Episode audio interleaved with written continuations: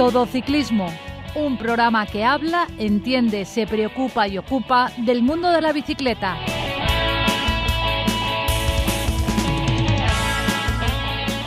Muy buenas tardes. Esto es Todo Ciclismo. Un programa que habla, entiende, se preocupa y ocupa del mundo de la bicicleta. Todo ciclismo. Recibir un saludo de Sari Zorio que hace posible que desde el control técnico llegue hasta todos vosotros este programa. Y de José Villena que nos habla desde la 102.5 Universidad Politécnica de Valencia Radio. Damos la bienvenida en el programa de hoy a don Francisco de Casa. ¿Qué tal? ¿Cómo estás? Muy buenas, Pepe. Automovilista. La distancia mínima para adelantar a un ciclista es de metro y medio y hay que invadir total o parcialmente el carril contiguo. Ciclista. Es conveniente que salgas siempre que puedas en grupo. No te olvides visitar nuestra web todociclismoradio.com. Comenzamos con las noticias que nos ha dejado el mundo de la bicicleta en nuestra comunidad valenciana, de la mano de nuestro colaborador Jaime Pérez.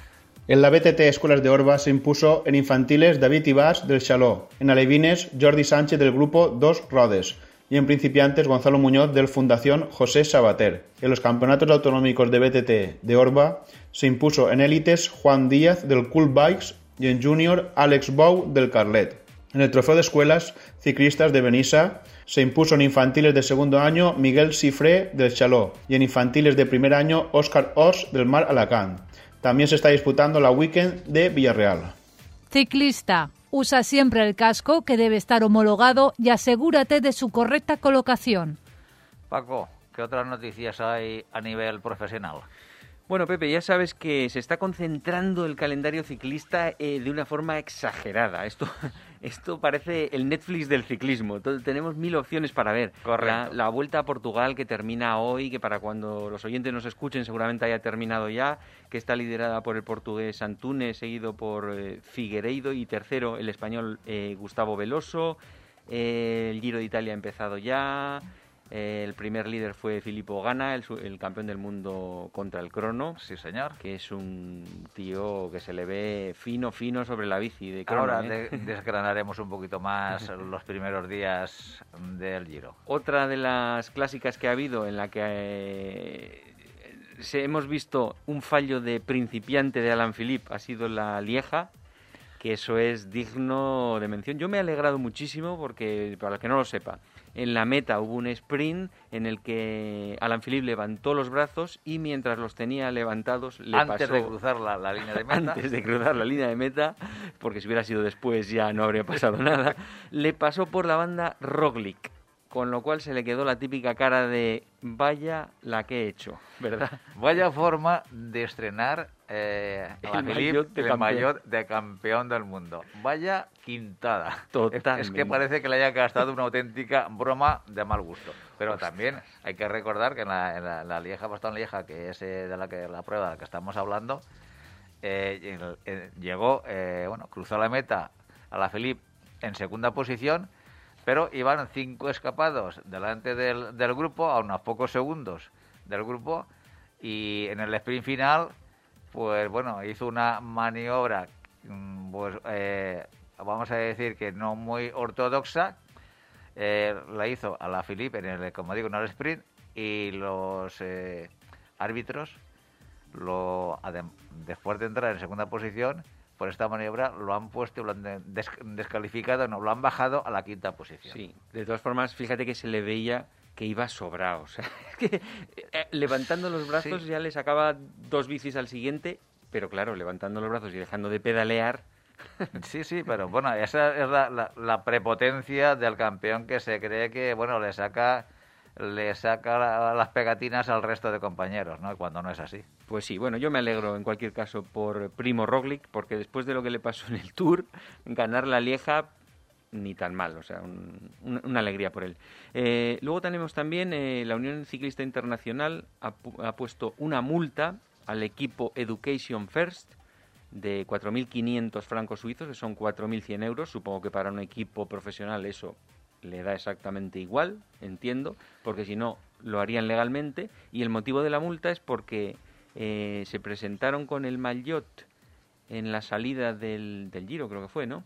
Del Sí, Giro, sí, y sí. con un maillot que no habían enseñado previamente, se ve que hay que enseñarlos a la UCI que lo apruebe según su reglamento. claro. Entonces se presentaron con él, eh, ni lo mandaron a la UCI ni nada, y entonces han tenido una multa por eso. Me pregunto yo, en la época de Cipollini, si existirían estas normas, porque en cada crono salía con uno diferente. Claro, habría que, re- que mirarse el reglamento en ese, en ese momento. Sí, pero bueno, a Cipollini le daría exactamente lo mismo también pagar 4.000 euros de multa, casi seguro. Seguro, seguro que sí.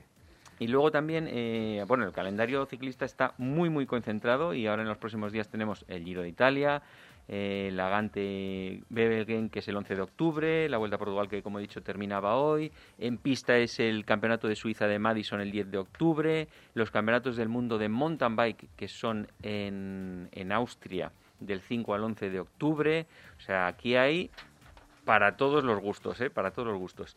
Y, y ya para terminar las noticias, Pepe, la noticia del, del fin de semana que te comento siempre de la etapa que hacemos, me resultó curioso este sábado, en la salida que hicimos con la bicicleta, que tuvimos una cosa extrañísima, que es viento de cara a la ida y de espalda a la vuelta.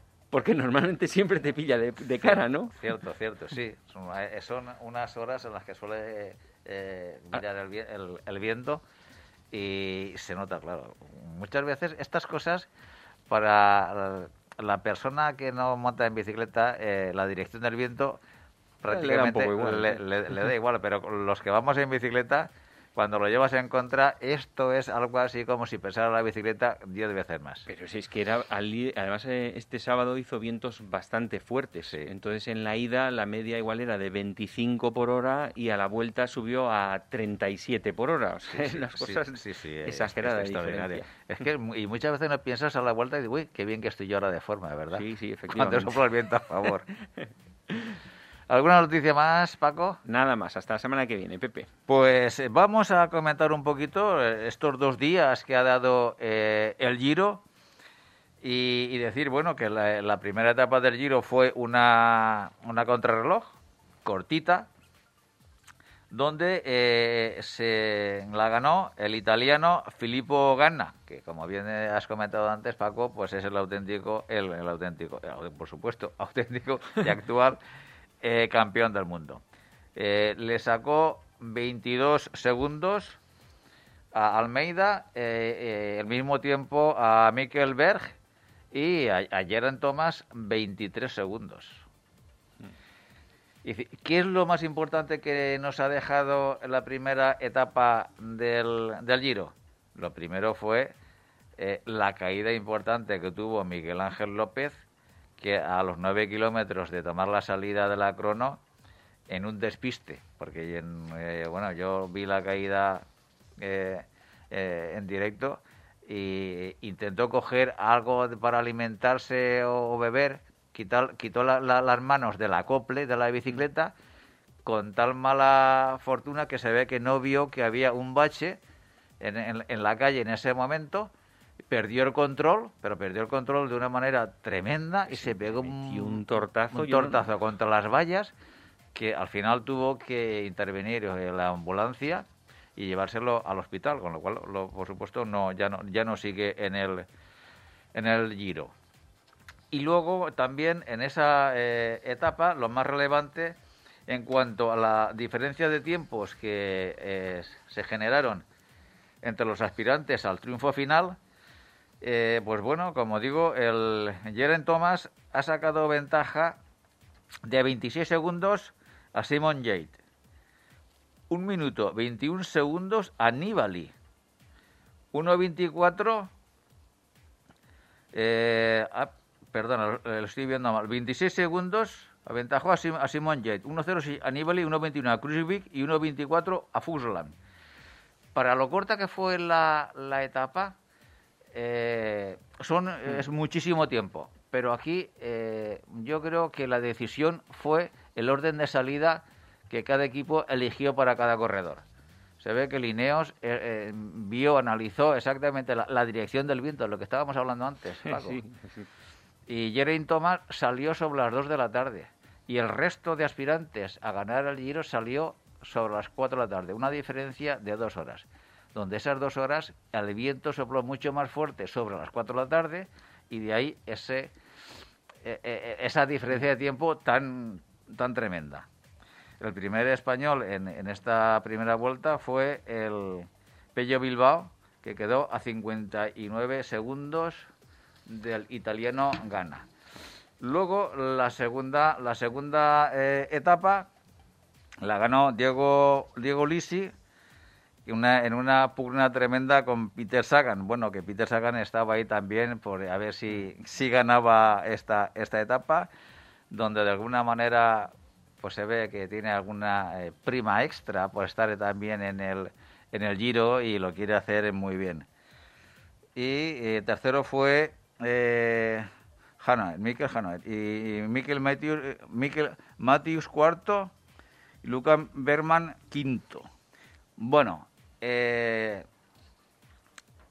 tal como se presenta el Giro, la etapa de hoy es el primer fin de, fin de etapa que acaba en alto, en, el Etna. Y yo creo, eh, Paco, que lo importante del Giro es que los aspirantes tienen que estar todos los días dando el máximo de, de sí. ¿Por qué digo esto?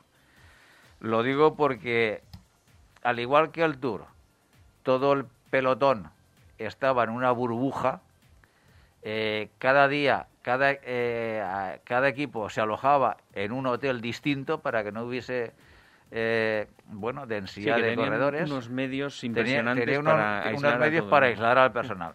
Aquí en el Giro parece ser que no es así ni de lejos. Entonces, eh, vamos a ver el Giro que da cuando empiecen a hacer las primeras pruebas hmm. eh, de, sobre el COVID. Sí, que igual se queda un equipo. Igual se queda un equipo, igual hay que decir, oye, mañana se suspende el Giro. Hmm. Sí, que mañana se suspende el Giro, ojalá no suceda. Y si eso sucede, sucediese así, Claro, la clasificación final es la del el último día que hayan competido.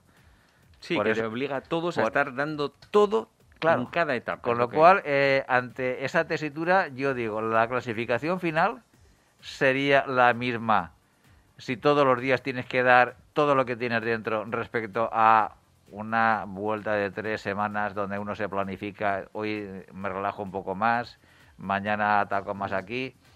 Es decir, tiene, tiene su, su, su enjundia. Y para mí ese es un tema también a tener en cuenta a la hora de poder seguir el Giro. Y a la hora que estamos hablando de seguir el Giro, hay que decirlo que el Giro en teledeporte no se ve, se ve a través de Eurosport. O la ETV, si lo quieres ver en euskera. O la ETV, bueno, pues, que lo, emiten abierto en su página web. Exacto. Pues así está de momento el Giro. Vamos a ver cómo evoluciona. Esta semana es una semana muy, muy interesante, donde hoy eh, acaba en alto, el miércoles también eh, es una etapa de, montaña y quiero recordar que el domingo también es otra etapa de montaña donde ya empieza, empezarán a verse esas diferencias que pueden haber entre los grandes aspirantes al Giro y al cajón del Giro. Pues hasta aquí estas noticias. Continuamos con todos vosotros. Automovilista. Modera tu velocidad al adelantar a un ciclista. Ciclista. No sueltes nunca las manos del manillar. Síguenos en Twitter, arroba todociclismo UPV. Nuestra primera invitada de hoy es valenciana. Eh, con ella vamos a hablar de ciclocross y, pero ella corre en un equipo vasco, por lo que a lo mejor ella sí que puede ver el giro en euskera, ¿no, Sofía? Hola, buenas tardes. Muy buenas. Hola, sí, bueno, eh, la verdad que, como tú has dicho, corro en un equipo vasco, pero la verdad que la tele euskera no la, no la suelo utilizar mucho. Pero bueno, sí que por otros medios sí que estoy bastante enterada sobre el giro. Bueno, eh, tú este año has ganado en el Campeonato de España Sub-23 de ciclocross en Pontevedra, quedaste cuarta en el absoluto y estás estudiando eh, el grado de biotecnología en la UPV. O sea, estás compaginando estudiar y deporte a un nivel altísimo, ¿no? Sí, eso, la verdad que el año pasado tuve una temporada muy buena de ciclocross y hasta el momento sí que me está permitiendo eh, llevar tanto los estudios como la bici a este nivel y siempre lo he dicho, la verdad que los estudios son lo más importante ahora mismo, hay que sacarlos, así que yo creo que mientras se pueda y todo, pues muy feliz y ya si en otro caso no se pudiera, pues ya tomaría otras medidas, pero sí, sí, de momento sí. Pero y para compaginar las dos cosas que requieren un esfuerzo tremendo, de algo te, te habrás tenido que privar, entiendo, ¿no? Sí, bueno, creo que estar a un tan alto en el deporte y también estudiar una carrera pues que entre nosotros no es fácil, la verdad que te tienes que privar, tienes que ser muy organizada y saber a qué sitios puedes ir o qué no, a lo mejor pierdes eh, quedadas con tus amigas a cenar porque hace tiempo que no las ves, pero bueno, creo que en ese sentido también tengo unas amigas y unos familiares que me entienden en todo y lo llevo bastante bien. Bueno, eh, aquí en Valencia, mm, uno cuando piensa en el ciclocross piensa en, en, gente embarrada encima de una bicicleta. Y aquí no suele haber tanto barro como en el País Vasco, por ejemplo. ¿Cómo te aficionas a ciclocross específicamente? Pues la verdad que sí, todo el mundo, tanto en ciclocross como, como fuera, piensan en eso. Y la verdad que es curioso porque, de hecho, hay valencianos que hacemos ciclocross que estamos a un gran nivel y bueno, es lo que dice, siempre nos preguntan que cómo solemos entrenar aquí y les decimos pues que entrenamos como podemos porque aquí no tiene nada que ver como si, por ejemplo, te vas al País Vasco. Y bueno, la verdad que sí que desde un principio solemos eh, correr mucho en País Vasco. También aquí hay que decir que muchas gracias por tener una challenge que nos permite competir todo en Valencia, pero también hay que subir a otras zonas donde es más que es en estado puro para poder coger la técnica y ya ir fuera de España, donde ya se asemeja más al País Vasco que a zonas de Valencia. Pero bueno, yo me aficioné eh, aquí en Valencia. Eh, yo hasta que no soy del País Vasco no sabía lo que era el ciclocross de verdad y la verdad que me gusta mucho. Claro, pero tú estás en una cierta desventaja porque a nivel diario de entrenamiento no tienes ese barrizal que tiene alguien que entrene más al norte, ¿no? Sí, eso es. Nosotros aquí, cuando además cuando llueve aquí, llueve, bueno, todos lo sabemos que llueve como mm, muy rápido y en poco tiempo, entonces no es ese barro tan pegajoso que puedes encontrar en el País Vasco, donde a lo mejor en invierno se pasan muchos días lloviendo. Y bueno, nosotros aquí intentamos entrenar fuerza, intentamos entrenar el, los recorridos que tenemos y ya lo que te digo, siempre solemos subir al País Vasco pues para más o menos coger esa técnica que necesitamos. ¿Y en qué se diferencia el entrenamiento de ciclocross frente, por ejemplo, a ciclismo de carretera? ¿Qué haces tú diferente? Bueno, pues por ejemplo, yo también corro carretera en la época, digamos, en la temporada de verano, que es cuando se corre carretera, y sí que hay muchas diferencias, ya que el ciclocross es como 40 minutos muy explosivos, necesitas entrenar bastante fuerza, como ya decía, bastante técnica para saber pasar las zonas así más embarradas o con más obstáculos. Y la carretera, sin embargo, es eh, más cuestión de también calidad, porque también tienes que hacer tus series y tal, pero necesitas también algunos días de hacer fondo, de ponerte en la bicicleta cuatro horas, porque las carreras en carretera suelen ser mucho más largas en cuanto a kilometraje y en cuanto a horas encima de la bici. Eh, entonces, ¿cómo es una semana tuya en el plantel de entrenamiento? Digamos, los lunes hago esto, los martes tal. ¿Cómo, cómo es en general? Sí, eso. Eh, yo tengo un entrenador que me va poniendo los entrenamientos semana tras semana, depende de mis sensaciones también. Eh, gracias a él que planifica según mi horario de la universidad o si tengo exámenes. O sea, estamos bastante en contacto en este tema. Y bueno, yo el domingo me suelo planificar, eh, suelo ver los entrenamientos que tengo, lunes a lo mejor me toca gimnasio con algo de correr ahora para preparar eh, ciclocross. Y bueno, intento desde, desde las 8 de, de ese día tener todo el día más o menos planificado y bastante bien lo llevo. Eh, Sofía, buenas tardes. Soy Pepe Villena. Eh, una pregunta. Has dicho que, claro, que eh, tienes eh, la planificación de tu entrenador, se fija también en, la carga tuya eh, docente, exámenes y demás. Por parte de la universidad, ¿tienes facilidades para eh, cambiar fechas de exámenes o, prácticas o, el calendario docente más o menos que, eh, que, existen para todo el resto de alumnos? pues la verdad que hay muchos profesores que sí que se interesan por por lo que por el deporte que practicas o a qué nivel y si tienes alguna duda enseguida te pones en contacto con ellos. Y la verdad que sí que hay profesores que estoy muy agradecida a ellos porque hay exámenes como tú bien has dicho que a lo mejor me coinciden con fechas importantes de competiciones y pues o necesito no ir a la competición con la cual he estado preparando desde hace mucho tiempo o que me puedan aplazar el examen para otra fecha la verdad que en ese sentido sí que hay muchos profesores que sí, pero también hay otros profesores que necesitas insistir un poco más porque a lo mejor no saben eh, qué es qué privilegios tiene un deportista de élite en la universidad, entonces sí que te cuesta un poco más, pero hasta la fecha estoy ahora en tercero y la verdad que estoy muy agradecida a muchos profesores.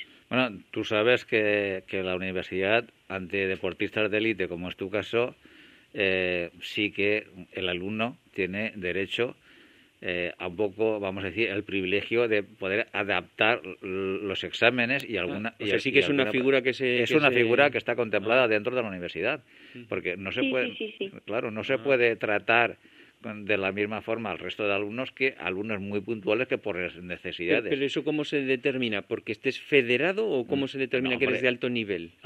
Eh, entiendo yo eso que, también no, eh, no comenta, coméntalo, eh, Sofía. Depende de los deportes. Por ejemplo, yo sí que entiendo de ciclismo y sí que, por ejemplo, para va por categorías también, deportista de nivel, deportista de alto nivel, alto rendimiento. Entonces eso depende de los resultados que tú consigas cada año, tú lo presentas y ya te lo dan o no te lo dan. Por ejemplo, por ser campeona de España o por quedar no los recuerdo muy bien, pero entre las cinco primeras sí que eres deportista de élite y luego eh, por ir a unas Olimpiadas o ir a unos mundiales y hacer entre los cinco primeros, eres deportista de eh, alto nivel. Mm, va por categorías y yo soy en ciclismo, pero en otros deportes creo que va prácticamente igual. La verdad sí, eh, Sofía, yo sé que, en, nuestra universidad existe esa figura y, por eso digo que afortunadamente muchos profesores la conocen, pero hay otros que no lo no están tan al tanto, pero sí que, pero sí que hay que ponerlo encima de la mesa y decirle, oye, que tú tienes también tus, tus derechos porque tienes obligaciones en, en otra parte, representando a Valencia o incluso alguna vez a España, ¿por qué no? Eh, sí, eso es. Claro, eh, Sofía, eh, como tú dices, estás, te has quedado su, campeona, perdón, campeona de España en ciclocross y también compites en, en, carretera. ¿Qué dos especialidades te gustan más de entre estas dos especialidades?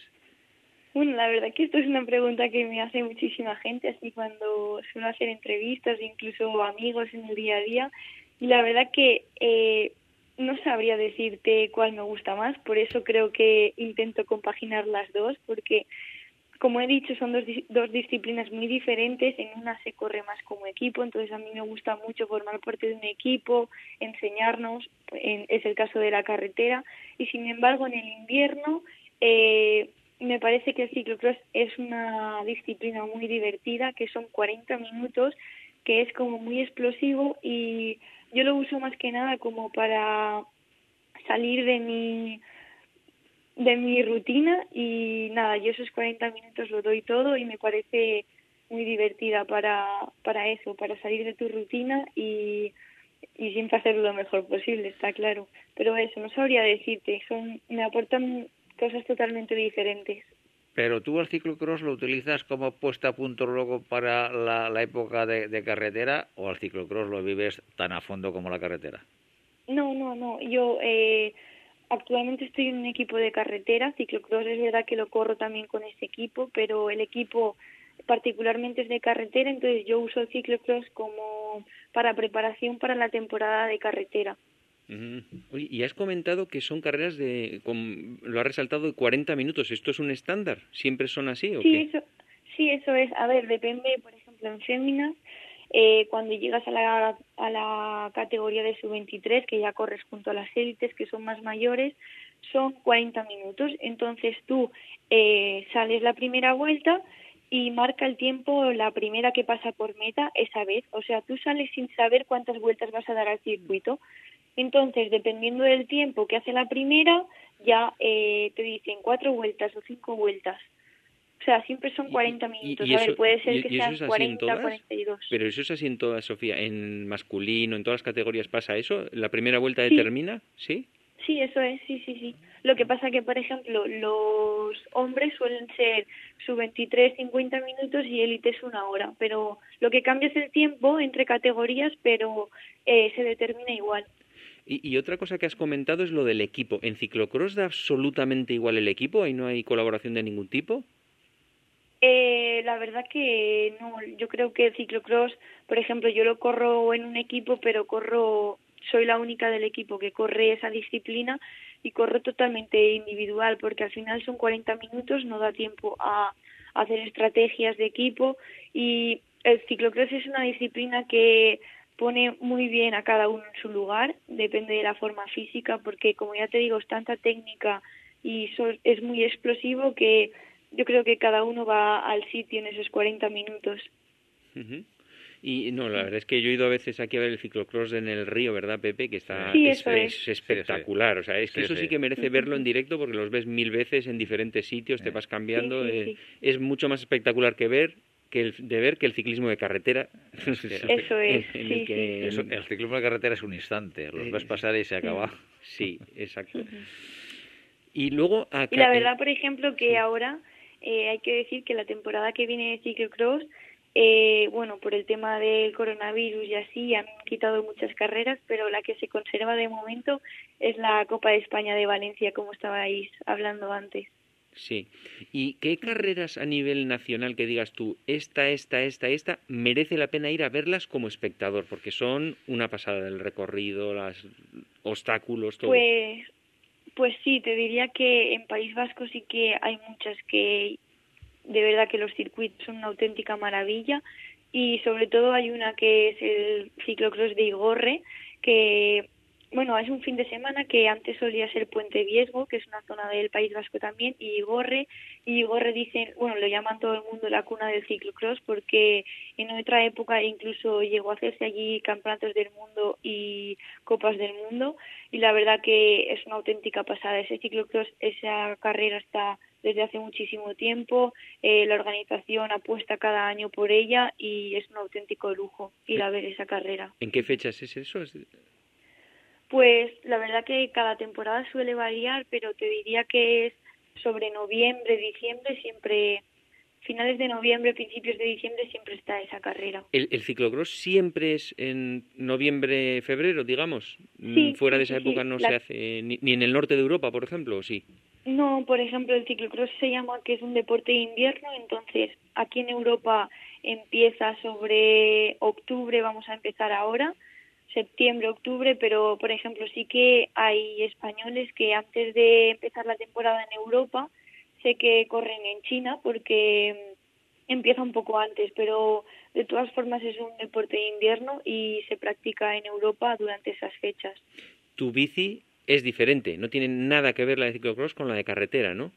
No, no, no, son totalmente diferentes, aunque las veas y parecen iguales, son totalmente diferentes, porque como estábamos hablando del barro, eh, necesita, la rueda necesita mucho espacio para que corra el barro y a diferencia de carretera tienes los frenos muy cerca de la rueda y sería prácticamente imposible. ¿Y, ¿Y ahí llevas disco? Sí, en carre bueno, en ciclocross ya se lleva el disco desde hace bastantes años y ahora en carretera pues estamos empezando y esta temporada ya ha llevado. Oye, ¿y para convalidar entrenamiento vienes a la uni en bici? Bueno, pues te, debo decir que sí, que el año pasado empecé a ir porque, o sea, yo vivo en otro pueblo, entonces eh, paso la semana en Valencia y al principio me quedaba bastante lejos de la universidad a pie y la verdad que el transporte, el transporte público los, lo uso, pero necesitaba ir como más rápido y sí que me saqué el bar en bici el año pasado y voy a la universidad en bici. Además con más peso para entrenar ahí. eso es, eso es. Eh, Sofía, eh, con el tema del coronavirus dichoso que tenemos encima, ¿cómo te ha afectado la temporada? Eh, ¿Qué habéis cambiado? ¿qué, has, ¿Qué no has podido hacer? Cuéntanos un poquito el tema este. Bueno, pues la verdad es que mi temporada este año ha sido un poco caótica porque empecé la temporada de carretera en febrero con la Semana Valenciana justo aquí en mi casa y la verdad que tuve unos muy buenos resultados porque me lo había estado currando, venía ya desde la temporada de ciclocross con ganas y bueno, pasó todo esto de confinamiento y así, seguí entrenando a tope en mi casa para cuando pudiéramos recuperar y salir a la calle y si teníamos carreras porque también vivíamos con la incertidumbre de van a haber competiciones, no van a haber, pero bueno, yo creo que todo el mundo sigue entrenando, no al nivel para competir, pero sí para mantener la forma y poder estar a tope eh, después de salir del confinamiento. Y resulta que yo salí y sí que tuvimos competiciones, pero me detectaron una mononucleosis, o sea, vi que no que no estaba al nivel que tocaba, no sabía lo que me pasaba y bueno, pasé un tiempo fuera de la bici, de hecho estoy recuperándome de ello y pues con ganas de volver a empezar y a ver si hay algunas carreras más, la verdad. Y antes de entonces antes de acabar la temporada para ti, ¿qué carreras eh, piensas que puedes estar? Eh, o sea, ahora de cara a la temporada que viene. Bueno, claro, para sí, en, invierno, en ciclocross invierno y luego ya el año que viene en carretera. Sí, bueno, eh, de ciclocross ya te digo, van a empezar ya en octubre con Copas de España y así, pero yo me estoy recuperando, así que de momento la fecha que tengo es el Campeonato de España, que siempre es a principios de enero. Esta, este año cae del 8 al 10 de enero y creo que para ahí ya podré estar recuperada y es entrenando para para hacerlo bien en el Campeonato de España y luego ya pues de cara a la temporada de carretera hay que ir viendo qué calendario sale, está claro porque no sabemos si van a haber muchas carreras, van a haber menos, pero bueno, Siempre eh, me suelo planificar para la Semana Valenciana, que al final es una carrera internacional que se corre en tu zona y siempre te hace ilusión hacerlo bien. Y luego, eh, cara a los campeonatos de España, que se suelen eh, celebrar en junio, julio, y ya pues europeos y mundiales, porque al final si haces una buena temporada y un buen campeonato de España, eh, tienes posibilidades de ir a los europeos y mundiales. ¿El Campeonato de España de enero dónde es? ¿Se sabe ya o no? Eh, sí, este año es en Torrelavega. Mm. Bueno, pues, eh, pues nada, Sofía, la verdad es que ha sido un placer tenerte aquí hablando de ciclocross. Eh, te seguiremos a ver cómo va evolucionando tu competición y ya te llamaremos en el futuro para que nos cuentes alguna carrera de esas que, estés disputando al máximo. ¿Te parece? Perfecto, muchísimas gracias. Venga, hasta ahora. Un abrazo, Sofía, que te vaya todo muy, muy bien. Automovilista. El claxon está bien si se usa como aviso, pero nunca para molestar. Ciclista. Rueda por el arcén cuando sea posible, o en su lugar lo más arrimado a la derecha. Búscanos en Facebook. Todo Ciclismo UPV Radio. Pepe, la semana pasada estuve viendo un vídeo que luego te mandé, que ya viste, que si el pedaleo redondo estaba obsoleto, que si estaba era contraproducente, lesivo y tal. Total, que ante semejantes novedades para mí, eh, hemos llamado a Fran Vacas, que ya hemos hablado con él en diversas ocasiones cuando estuvo superando el récord de los mil kilómetros, no sé si te acuerdas, hace ya un montón de años, ¿eh? que hasta nos firmó un póster y todo. Pues, él es biomecánico y para que nos cuente qué tenemos que hacer hoy en día y qué está obsoleto. Fran, muy buenas. Muy buenas tardes, ¿qué tal? ¿Cómo estamos? Bueno, lo primero de todo que yo quiero salir de dudas, esto del pedaleo redondo. ¿Qué, ¿Está obsoleto o no está obsoleto? Bueno, eh, no es que esté obsoleto, es que biomecánicamente es totalmente ineficiente. Eh, para resumirlo rápidamente, aunque luego entremos en detalle, el empujar y tirar del pedal, desde luego que me va a dar más potencia, yo también me he dado cuenta, pero va a generar, por poner un número, más del triple de gasto energético. el pedaleo redondo sobre todo lo, lo, utilizamos pues, para un sprint, y a ver qué profesional lanza un sprint a más de un kilómetro, revientas. Entonces, claro que te va a dar más potencia, pero biomecánicamente es algo que es totalmente insostenible. No, no podemos estar haciendo un pedaleo redondo porque energéticamente el eh, empeoramos energéticamente y la eficiencia metabólica es mucho mayor. Pero cuando veíamos eh, todos estos años que si Armstrong en su pedaleo redondo, no sé qué, en realidad... Es que realmente no hacía pedaleo redondo y lo hemos de vez, oímos de vez en cuando, oye, ahí lleva el pedaleo redondo en realidad no estaban pedaleando redondo. Si vemos a Front, vemos como simplemente pisa hacia abajo, pisa hacia abajo, pisa hacia abajo. Una cosa es que lleve una alta cadencia y otra cosa es que a eso le llamemos pedaleo redondo. En realidad lo que está haciendo es un, es un pedaleo que se llama pushing, en el que cual enfatiza todo lo que es bajar la pierna hacia abajo, que es lo que nos va a transmitir mayores vatios.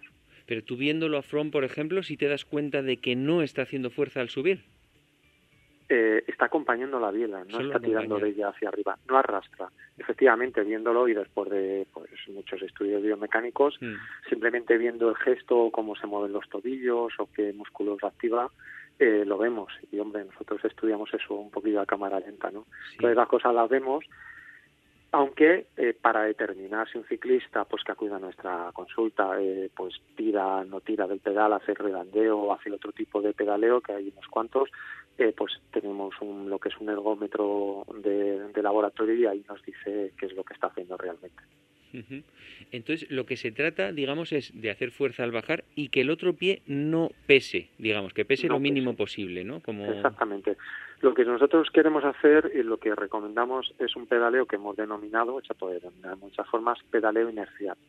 El pedaleo inercial consiste en hacer todo el énfasis cuando imaginemos que el plato es un reloj, Empezaríamos a las 12, a las 3 más o menos, pasado un poquito, sería nuestra máxima potencia, es cuando se unen glúteos, cuando se unen cuádriceps, y tibial, y bajaríamos hasta las 6. A partir de ahí, la que empieza a empujar es la pierna contraria, y la pierna que ha estado empujando lo que hace es elevar el pie, pero para que no le pese a la que baja. No arrastra hacia arriba para ayudar a la que baja, no. La que baja no necesita ayuda lo que necesita es que no le pese la otra pierna. Por hacer un símil es si yo me pongo una bota de 15 kilos en los pies y voy subiendo escaleras, eh, puedo notar que genero mucha potencia, que estoy haciendo algo, pero no voy a llegar al quinto piso, porque estoy tirando de unos músculos que son en realidad débiles. Estoy tirando, traccionando del psoas mayor, lo que me va a generar dolores en lo que es el lumbar, todo esto que nos repite muchas veces la gente de después de dos o tres puertos o a un dolor de espalda de y suele ser de traccionar, puede ser una mala métrica de la bicicleta, pero puede ser de traccionar. Entonces, a veces lo que hace la gente es que al empujar, pues claro, nuestros músculos, los cuádriceps son un poquito chillones, tienen muchas terminaciones nerviosas, le van diciendo al cerebro, ay, como pica, y como pica, y como pica, y lo que yo les digo, bienvenidos al club, esto es ciclismo. En el golf no pican tanto las piernas, pero en el ciclismo resulta que sí, que al empujar la pierna a subir un puerto no sube. Pero si arrastramos hacia arriba es como si nos pusiésemos una bota muy pesada y subiésemos escaleras.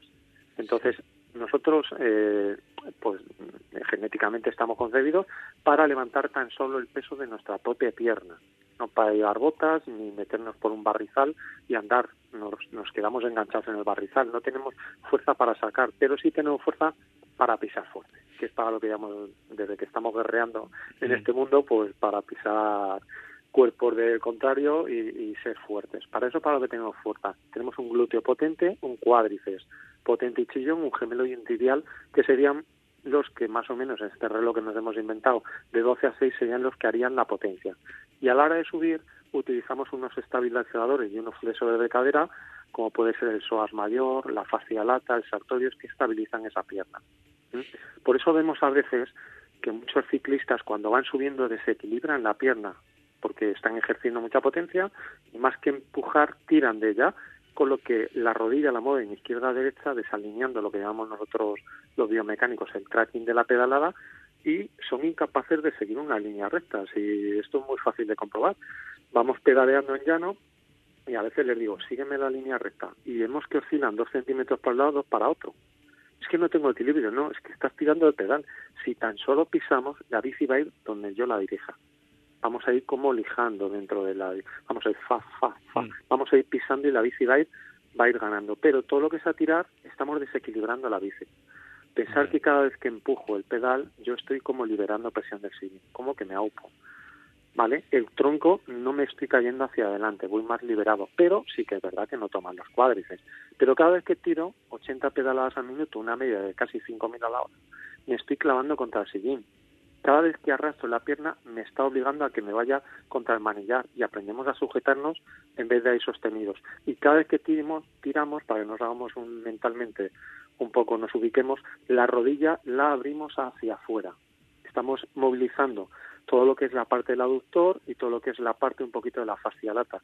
Por eso a veces cuando ya sobrepasamos nuestros límites en una quebrantahuesos, en una talajara, la gente me comenta, Fran, si es que me ha dado unos calames aquí en el aductor, digo, bueno, seguramente es en el sartorius, que me tomo magnesio, potasio, digo, tómate ajo pringue que está más rico. Déjate de magnesio ni potasio porque lo que estabas haciendo es desequilibrando tu pierna y tirando de unos músculos que están para estabilizar, no para traccionar de ellos. Fran, eh, buenas tardes, soy Pepe Villena. Buenas tardes. Buenas, Eh, Pepe. Una, un, un tema, es claro, estás diciendo que eh, lo correcto es eh, pues hacer presión con la pierna desde las 12 hasta las 6, luego dejarla o acompañarla para que no pese y, y, y- y presionar con la, con la otra pierna. Con la contraria, Sí. eso es. Eh, entonces, eh, ¿habéis calculado primero si, si cuando subimos la pierna, en vez de acompañarla, hacemos fuerza para subir, la potencia que se le suma a la, a la que estamos eh, bajando Sí, en ese los- momento? Para los sprints, ¿no? No, Es eh, superior, sí, sí, claro, no, claro, no, pero sí, claro. sí, sí, yo- Es decir, ¿habéis valorado en cuánto y sobre todo Ah, ¿En cuánto? eso, en cuanto, y sobre todo, si y, y- y estuviésemos pedaleando continuamente en, un- en la quebrantahuesos, como tú dices, ¿cuánto tiempo nos duraría eh, el esfuerzo? Es decir, ¿o cuánto nos restaría? La barra de, energía, ¿cómo bajaría? la- exacto, la barra de energía, ¿cómo, cómo bajaría si siguiésemos Claro. eh, El pedaleo- presionando el pedaleo y subiendo hacia redondo, arriba? Sí. Mm. el pedaleo redondo nos añade más vatios, eso es normal. O sea, a lo mejor si pedaleamos de una forma inercial vamos a ir a 280 vatios y pedaleando redondo vamos a estar moviendo 350. El problema es que mover 350 vatios en una quebrantahuesos o una pericó, pues está al alcance de muy poquita gente. Esa, lo que buscamos es un- unos vatios medios, una potencia media, no una arrancada. Entonces, claro que yo recomiendo a mis clientes, le digo, no, no, cuando estés en una carrera y veas a 200 metros meta, empuje y tira. Hazme un demarraje, claro que sin aceleración. Para eso, claro que hemos descubierto que tira, pero todos que montamos en bici sabemos que eso es insostenible en el tiempo. Por supuesto, me va a dar más potencia para hacer una arrancada. Era lo que hacía un poco Alberto Contador. Miraba a los lados, cuando veía el momento adecuado, empujaba y arrastraba un montón, ponía tierra de por medio y luego se ponía de pie por dos causas. Una, para meter más batido sobre los pedales, pero ya solo empujaba hacia abajo, ya quería ser resistente. Que le volvían a pillar, volvía a arrancar. Claro, él tiene 12 o 14 arrancadas, nosotros tenemos tres. Como el vuelo la perdía, la cuarta empiezan los calambres, los apajaramientos y todo eso. Por supuesto que empujar y tirar el pedaleo redondo me da más potencia, pero enérgicamente es algo totalmente insostenible. Biomecánicamente además es altamente lesivo, provoca mucha mucha potencia. Entonces, mucha, muchos desequilibrios de tracking y demás están justificados para, pues eso, para un sprint o en una subida muy exigente con arena suelta, por ejemplo, con la bici de montaña, para traccionar la rueda. Necesitamos algo de tracción. Para esos casos, claro que hay que tirar y momentos puntuales no nos van a hacer daño. Lo típico que vamos en la grupeta y llega una, una tachuela y arrancamos y empujamos todos un poco ahí, pero después de pasar esa tachuela, que las cosas se calman, lo que tenemos que hacer es enfatizar a empujar. Sí. No digo que empujemos más fuerte, he dicho que no tiremos, que es muy distinto. Todo lo que sea tirar es clavarnos con la bici, pelearnos con ella, eh, irnos sujetando contra el manillar. Todo lo que sea empujar es hacer que la bici ande hacia abajo. Y- Y desde luego los músculos de empujar son los potentes. El glúteo, el cuádriceps, el gemelo tibial, los de tirar, pues hombre, no son tan potentes Son eh, y estabilizan. Son los flexores de la cadera. Y otra cosa que me ha dejado a mí, que fíjate, yo tenía el concepto que, que en el punto donde más, en el reloj que has dicho del plato, yo pensaba, así viendo, sin tener ni idea, eh, que en el tramo de 1 a 3 sería el de máxima potencia. Y tú has dicho que es eh, de 3 a 6 donde más se aplica. No, no, no. No, eh, la máxima potencia la damos cuando la biela está paralela al suelo. Ah, vale, en las 3, ¿no? Es, a las ah, 3. ah, exactamente, es, es más o menos, quizá un pelín para abajo. Sin llegar a las cuatro, ¿vale? Es cuando se une glúteo y cuádriceps, es cuando damos la máxima potencia. Cuando estamos en el punto muerto de arriba, realmente ejercemos poca potencia, porque la pierna está en un ángulo que no puede. Ahí empezamos a meter un poquito el glúteo y según va descendiendo casi a las 3 metemos más el cuádriceps y luego según bajamos de 3 a 6 se incorporan gemelo y tibial pero el glúteo y el cuádriceps desaceleran un poco. Entonces la máxima potencia es a las 3. Si, a eso es lo que llamamos el momento del torque de pedalada. Si conseguimos ese torque de pedalada cuando la biela está paralela al suelo evitaré irme hacia el manillar. Me estoy sosteniendo. Cuando pedaleamos de esa forma, hay un momento en el que ni vamos sentados ni vamos a apoyar al pedalear. Toda la potencia la estamos dirigiendo al eje de pedalear. Y lo típico de que oímos a muchos ciclistas cuando van rodando en el rodillo, cuando se suben, oímos una lavadora. Sabemos que están tirando el pedal. Si alguna vez nos ha adelantado un ciclista de los buenos, de estos que a veces saludan cuando se van, lo que oímos es un... Una de dos, o saben pedalear o llevan rueda RPF. Pero en tal caso vamos a dejar que se vaya, no le vamos a seguir. Entonces, es un poco cuando vas alternando la pedalada, es como andar o correr, y nadie se pone cuatro kilos de peso en las piernas para correr, ni mucho menos. De hecho, para que veáis la importancia, hay una cosa para correr que se llama las zapatillas voladoras. Una zapatilla normal a una voladora es que la voladora pesa 40 o 50 gramos menos. Pues hombre, como se corre a 180 pasos por minuto, por 100, por 40 gramos menos por una maratón, es una tonelada menos que levanta una pierna y una tonelada menos que levanta la otra. Nuestro psoas, nuestra espalda, pues nos lo va a agradecer bastante. Tremendo, la verdad es que son números muy muy clarificantes, muy clarificantes. Eh, otra duda que, tengo, Frank.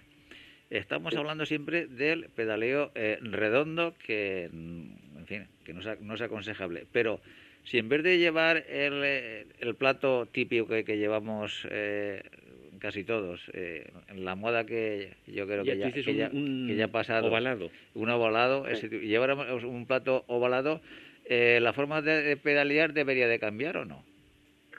No, realmente el torque lo hacemos en el mismo sitio si el plato lo hemos colocado bien. Hay marcas en el que el plato ya está orientado para que nuestro torque salga a las tres, en este reloj que nos hemos inventado. Y otras marcas, por ejemplo, pues rotor, eh, tiene distintas posiciones a veces vemos en segunda mano platos en venta, yo me los puse y no me iban bien. Preguntamos y claro, te las puedes colocar en la posición 1, que a lo mejor es para un printer, te las coloca en el 4, que puede ser, pues lo mismo que estoy diciendo, que la máxima potencia es a las 3, hombre, resulta que en las cabras, para triatletas o para cronos no es a las 3, porque la peli va rotada y no pedaleamos de 12 a 6, por, por ejemplo, pedaleamos de 2 a 8, cambia un poco todo el torque, ¿no? Pues ese plato ovalado lo solemos colocar en el 4, que es donde hemos visto que ejercemos la, máxima potencia ahí. Pero ni un plato redondo eh, me va a hacer pedalear mal, ni un plato ovalado me va a hacer pedalear bien. Tiene que ser algo del ciclista. Que puedan favorecer, bueno, no los, mi experiencia personal yo los llevo y ahí me va muy bien. A los clientes a los que veo con algún tipo de problema en la rodilla, algún tipo de condromalacia, se los recomiendo y le va bien pero no tengo yo realmente tampoco unos datos científicos que, que, que, solo avalen, ¿vale? Sí que hay algunos estudios, pero bueno, no está demostrado mi teoría. Es que claro, yo estoy diciendo que hay que pedalear de 12 a 6. A las 12 realmente es un punto muerto, no podemos empezar. Con un ovalado, claro que empieza a las 12 y claro que empieza a las 6. Me da ese un y medio de potencia más, pero tampoco gratis la gasto. Esa potencia la gasto. ¿Vale? Pero sí que me facilita quizás el poder empezar a las 12 y acabar a las 6. Con unos redondos los puntos muertos es muy difícil ejercer presión. Hay que tener una técnica muy depurada para salvar esos puntos muertos empezando a pedalear. Entonces tú recomendarías, eh, aconsejarías... Personalmente sí lo recomiendo, no tengo ahí unos datos súper científicos, pero yo sí que los recomiendo. Lo que recomiendo es que se coloquen en la posición idónea. Los que no tienen posiciones ya vienen puestos para eso. Eh, pues por hacer una idea, eh, pues casi todo el mundo hace carretera montaña, pues si es el rotor, por ejemplo, en la posición 3, que es el punto intermedio. Y si es en montaña, pues en la posición 2. Tienen tres puntos, pues en la 2 y en carretera tienen cinco puntos en la 3. Una vez que están ahí colocados, sí que la gente ejerce la máxima potencia donde la tenemos que ejercer. ¿Y, ¿Y, hay algún tipo de ejercicio que podamos practicar en el rodillo, como sea, para aprender a pedalear de la forma más óptima? Claro, ante todo, una pregunta muy típica de los clientes es, decir, la pregunta es, ¿y entonces para qué llevamos calas? Pues sí, calas hay que llevar. Las calas son para dirigir el pie, un ángulo muy importante a la hora de colocar las calas es nuestra rotación natural de piernas y poder ejercer bastante más mayor potencia. El pedalear sin calas pues te hace subir una 10 pulsaciones más y encima andamos bastante menos. Pero el ejercicio que yo recomiendo es, pues vamos a hacer dos días a la semana, con esto no hay que obsesionarse, ¿vale? Dos días a la semana, tres subiditas de cinco minutos. ¿Por qué digo yo en subida? Porque quiero que la cadencia sea bajísima, a unos 50 de cadencia. No porque eso sea buena cadencia, pero estamos aprendiendo. Esto a 80, 90 de cadencia, de 12 a 6, 12 a 6, 12 a 6, no hay quien lo aprenda, ¿no? Entonces vamos a ir despacito. Vamos a ir de 12 a 6, a 50 de cadencia, pensando en lo que estamos haciendo, empujando simplemente, no tirando y tal. Pero para eso, realmente nos vamos a quitar las calas y lo vamos a hacer con zapatillas de deporte. Entonces, si yo llevo zapatillas de deporte, no puedo tirar del pedal. Y me obligo simplemente a empujar. Entonces, claro que hay que entrenar y yo pedaleo, como os estoy comentando, pedaleo bien, pero yo lo sigo haciendo. Y Eva Mengual, que nada con los peces, sigue haciendo técnica de natación y los que ganan las maratones siguen haciendo técnica de carrera. La técnica es algo, algo eh, primordial. Nos tenemos que, concienciar de que cuanto mejor técnica, mejor eficacia y una buena postura, una higiene postura sobre la bicicleta, mayor rendimiento voy a, voy a adquirir. Y es algo que se descuida totalmente dentro del mundo del ciclismo. Nos liamos hacer horas y horas, muchas horas de sillín y a lo mejor con menos horas, pero con mejor técnica, conseguiríamos mayores resultados. Esto es una de las cosas que a mí también me llama mucho la atención cuando veo a compañeros. Ya no es la técnica en sí del pedaleo, sino a la posición que, eh, llevan encima de la bicicleta. Es decir, las medidas de la bicicleta, eh, altura de sillín, eh, distancia del manillar todas estas cosas que de alguna manera que cuando te compras la, la bicicleta la dejamos libremente que el, el, mecánico de la tienda. Como no la da el de la tienda. Correcto. Entonces, yo sí que veo a muchos compañeros que cuando están pedaleando muchas veces ves que van eh, moviendo la cadera de un lado. Lo de la cadera y la rodilla que ha dicho Fran, eso yo lo veo muchísimo siguiendo a alguien a rueda, cómo se va moviendo la rodilla para los lados. Entonces, primeramente, eh, ¿eso sería un punto de futuras lesiones? Eh, fijo, fijo. Si no, cuando vemos a alguien que oscila sobre el sillín, Puede ser de varios motivos, desde luego, aquí nunca hay un motivo, pero puede ser que vaya alto, no llega a los pedales, hiperextensiona bastante el tobillo para poder llegar. Desde luego, en una posición alta, empujar, empujar poco. Lo único que nos queda es tirar del pedal para arriba, para que la bici ande, y encima llevan muchísima cadencia para poder seguir a alguien. Yo hago un símil ahí. Si yo tengo un niño que nada bien y uno que nada mal, y por sorpresa los empujo a la piscina, el que nada bien va a mover los, los brazos tranquilamente y se va a mantener a flote. Pero el que nada mal va a empezar a chapotear entonces vemos a gente que va inadecuadamente y que tiene que estar chapoteando encima de la bicicleta, moviendo las piernas muy deprisa, pero no transmite potencia a lo que es el pedal. Ese supuesto cliente, ese supuesto ciclista que va moviendo la pelvis, pues aparte de cuadrar lumbar, me va a decir que le duele el culo por el cizallamiento izquierda derecha que va moviendo la bici y seguramente todo lo que es la cadena posterior, isquiotibiales, o cuerpo pitio, gemelo, tendón de Aquiles, por una excesiva altura también puede ser que esté moviendo cuando tiramos del pedal, nos quedamos hacia un lado hacia otro. Cuando empujo realmente libero algo de presión del sillín. No me estoy cayendo. Entonces, puede ser, por eso digo que puede ser una mala postura inadecuada, también puede ser que vaya el sillín muy retrasado. Entonces, empujar desde tan lejos no puedo subir, es como el que sube escaleras de dos en dos estamos forzando muchísimo la rodilla y para que la bici ande un poco, ya que no, al empujar no puedo transmitir, pues me queda nada más que tirar del pedal. Y cada vez que tiro desestabilizo la bici y yo me voy izquierda a derecha moviéndome sobre el sillín. Eso a la larga puede traer muchas, muchas molestias. Luego hay gente que aguanta muy bien el dolor, ¿eh? Y hay gente que la movemos dos milímetros y es súper sensitiva, lo nota todo. Mm. Pero también me pasaba a mí cuando yo salía y digo, uff, esta rueda va floja. Y era medio bar, un bar, notaba cualquier cosilla.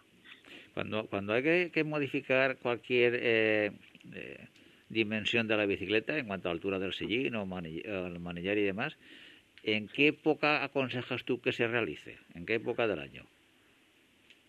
Pues hombre, sobre todo a principios de temporada para ya bien colocados, pero si a mitad de temporada compro una bici nueva, está claro que las medidas de una bici no valen para otra. Mm. Entonces, eh, tenemos cada vez que tengamos bici nueva o que vayamos a empezar temporada un aumento repentino de peso o descenso de peso van a modificar nuestro centro de gravedad y, todo. Y, desde luego cada vez que tenga que cambiar calas hay que ponerlas bien. Eh, las calas no van al medio y punto pelota. Las calas tienen cuatro o cinco posicionamientos, antero-posterior, se pueden mover lateralmente, la rotación de la cala, si somos pronadores, supinadores o neutros, lo mismo que estabilizar eso. Entonces, eso es muy importante, que la cala vaya bien puesta. Cada vez que haya que modificar, pues si nosotros hemos aprendido a colocarlas muy bien, y si no, pues tendremos que acudir y ponernos en manos de un biomecánico si queremos sacar un buen rendimiento. Eh, pero la época, pues trabajamos los 365 días del año. Los biomecánicos, a nosotros nos viene bien cualquier época, pero para un cliente, pues es un poquito a principios de temporada, noviembre, diciembre, cuando voy a empezar ya con los entrenos, voy a empezar despacito, porque claro, si a mí me vienes un lunes y el viernes te vas a la quebrantahuesos, no te posiciono. Porque si aunque toque poco, cualquier alteración realmente nosotros necesitamos seis, ocho salidas de adaptación muscular a la nueva postura antes de que empieces a hacer series ni, a darte una paliza. Entonces, si se va a competir en breve, mejor esperar y después de hacer la competición hacemos el ajuste. y has comentado de las calas eh, ¿Hay alguna diferencia a nivel de potencia que aplicas o de, de, fuerza que haces en unas calas, yo que sé, SPD, Look, eh, las, las de Crank, no sé qué, eh, la plataforma que tiene la cala? ¿Eso hay diferencia? Sí, hombre, un, pedal anchote, pues con más centímetros cúbicos de, de sustento nos va a ir bastante mejor que una cala estrechita en donde el pie pues lo tiene más fácil para pronar, digamos, para izquierda o derecha. Las calas que más nos suelen gustar son las que tienen mayor plataforma. ¿eh? Entonces, pues, a los biomecánicos, que somos gente muy rara, estudiamos todas estas cosas, nos encantan los speed play y de hecho pues bueno es un pedal con el que nosotros podemos jugar mucho esos son los redondos no los que parecen los redondos pero cuando se insertan en la cala el pedal es muy pequeñajo engancha por las dos calas como los de montaña pero una vez que se inserta en la cala es de los pedales que más plataforma tiene. Entonces tienen dos tornillos laterales para dar la rotación muy muy milimetrada tienen cuatro tornillos, con lo cual podemos moverlos lateralmente casi 8 milímetros hacia afuera, 8 milímetros hacia adentro, y otro tipo de calas, sin mano, luz, estoy hablando de carretera, por ejemplo, eh, pues se mueven dos milímetros para afuera, dos para adentro. Lo que es el factor Q, que es la anchura en nuestras espinas ilíacas anteriores superiores, en relación a la bicicleta, que es la anchura donde van nuestros pies puestos, pues nosotros lo modificamos intentando que la rodilla, pues ilíaca, rótula, primer, segundo metatazo, más o menos vayan en una buena alineación. Mm y claro, ese pedal nos permite bastante libertad. Aparte, no añade altura a lo que es la zapatilla. Una vez mm. que lo, lo calamos, eh, está al centro del pedal. Otro tipo de calas, luz y mano añaden 4 o 5 milímetros más. ¿Pero y aplicas diferente potencia? O sea, ¿mueves la misma persona? Claro, eh, a veces tenemos pensado, y es otro gran mito, ¿no? Eh, que las bielas dan más potencia. Pues hombre, mm, hay un montón de estudios y no, no es así. ¿no? Las bielas largas dan más potencia de 12 a 6, pero de 6 a 12 la pierden. Lo que nos están quitando realmente es velocidad, ¿vale? Ni da más potencia ni la quitan, salvo cosas muy extremas, 120 de una biela o 220, ¿vale? Pero una biela de 170, por ejemplo, a 172 y medio, Hombre, la diferencia son dos milímetros y medio, pero con la de 172 y medio por trasladación cada pedalada voy a dar 3 centímetros más de pedalada que con la de 170. Entonces voy a perder 8 de cadencia al minuto. Y eso supone a la hora, pues puede ser que un kilómetro y medio de velocidad, porque para ir a 90 de cadencia con unas y con otras, con la de 172 y media tengo que llevar un desarrollo mayor, ya me va a restar. Y para gente que articularmente pues está muy, pues no estira, está muy acortada. ¿Para qué quiero yo que su pierna suba dos y medio para arriba, dos y medio para abajo, 50 veces a la hora, si no da más potencia? Entonces tampoco quiero que lleven una cala que le está haciendo o una suela de una zapatilla muy grande. Pero esta ya es hilar muy fino. Estamos hablando ya de nivel competición, donde buscamos eh, ya un poquito más todo esto la eficiencia mecánica y todo eso, ¿no?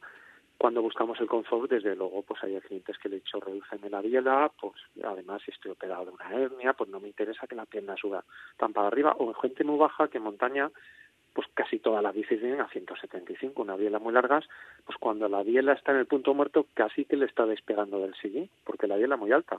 Entonces, con una biela de 170, 5 milímetros más bajito va a ir mejor. Y la tendencia, por ejemplo, en triatlón y en cronos, es de llevar bielas de 165. ¿Para qué queremos que nos dé la rodilla en la barbilla? Si llevamos una biela un poquito más bajo, lo que podemos hacer es ahorrar en aerodinámica, bajar una arantela y todo eso. Entonces, ahora mismo esto está estudiado y antiguamente pues ya sabemos todos lo que pasó, que Indurain llevaba bielas de 180. Pues a lo mejor un pelín más cortas hubiese conseguido mayor mayor ventaja. Efectivamente. Pero cada caso, cada caso en concreto se estudia porque es distinto. ¿eh? Una buena angulación del tobillo del gemelo, lo que llamamos nosotros dorsiflexión, realmente permite un paso por los puntos muertos muy bueno que alguien que esté más acortado de gemelos o tibiales, pues tenemos que intentar bajar esa longitud de la biela. Más, todo esto más que el que sea más alto o más bajo. Sea, ya sé que las en, tallas de carretera las van acorde al tamaño de, la bici y a veces es un poquito, nosotros los biomecánicos miramos más todos estos reglajes. Bueno, Fran, la verdad es que se nos acaba el tiempo. Un placer. Hoy nos hemos centrado mucho en el tema del pedaleo. Eh, yo me he quedado con muchas dudas de otras cosas. Si te parece, otro día podemos hablar de otros mitos que haya por ahí en, en otra ocasión y que, y que nos vayas contando, porque es que esto es interesantísimo. Entonces, nada, un placer contar contigo hoy y, esperamos poder eh, hablar en el futuro, ¿vale? Muy bien, muchas gracias. un abrazo, Fran, hasta la próxima.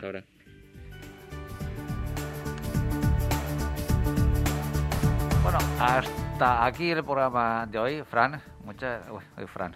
Claro. También, sí. También. Pago. Yo me he quedado con muchas preguntas sobre otros mitos, ¿eh? pero bueno, así lo, vamos eh, haciendo Sobre todo es eh, la mentalidad de la gente que lleva muchos años en el mundo de la, de la bicicleta cómo contrarresta esos conceptos que tenemos ya tan, tan, tan interiorizados, ¿no? Que esto se aprende muchas cosas nuevas, se va desarrollando, se va estudiando y hay que la, la, ciencia avanza que es un primor. Pues eh, Paco, nos vemos, nos escuchamos el próximo lunes. Hasta la semana que viene, Pepe. Y a todos vosotros os esperamos el próximo lunes a partir de las seis y media de la tarde y los jueves a partir de las doce del mediodía. Seré felices.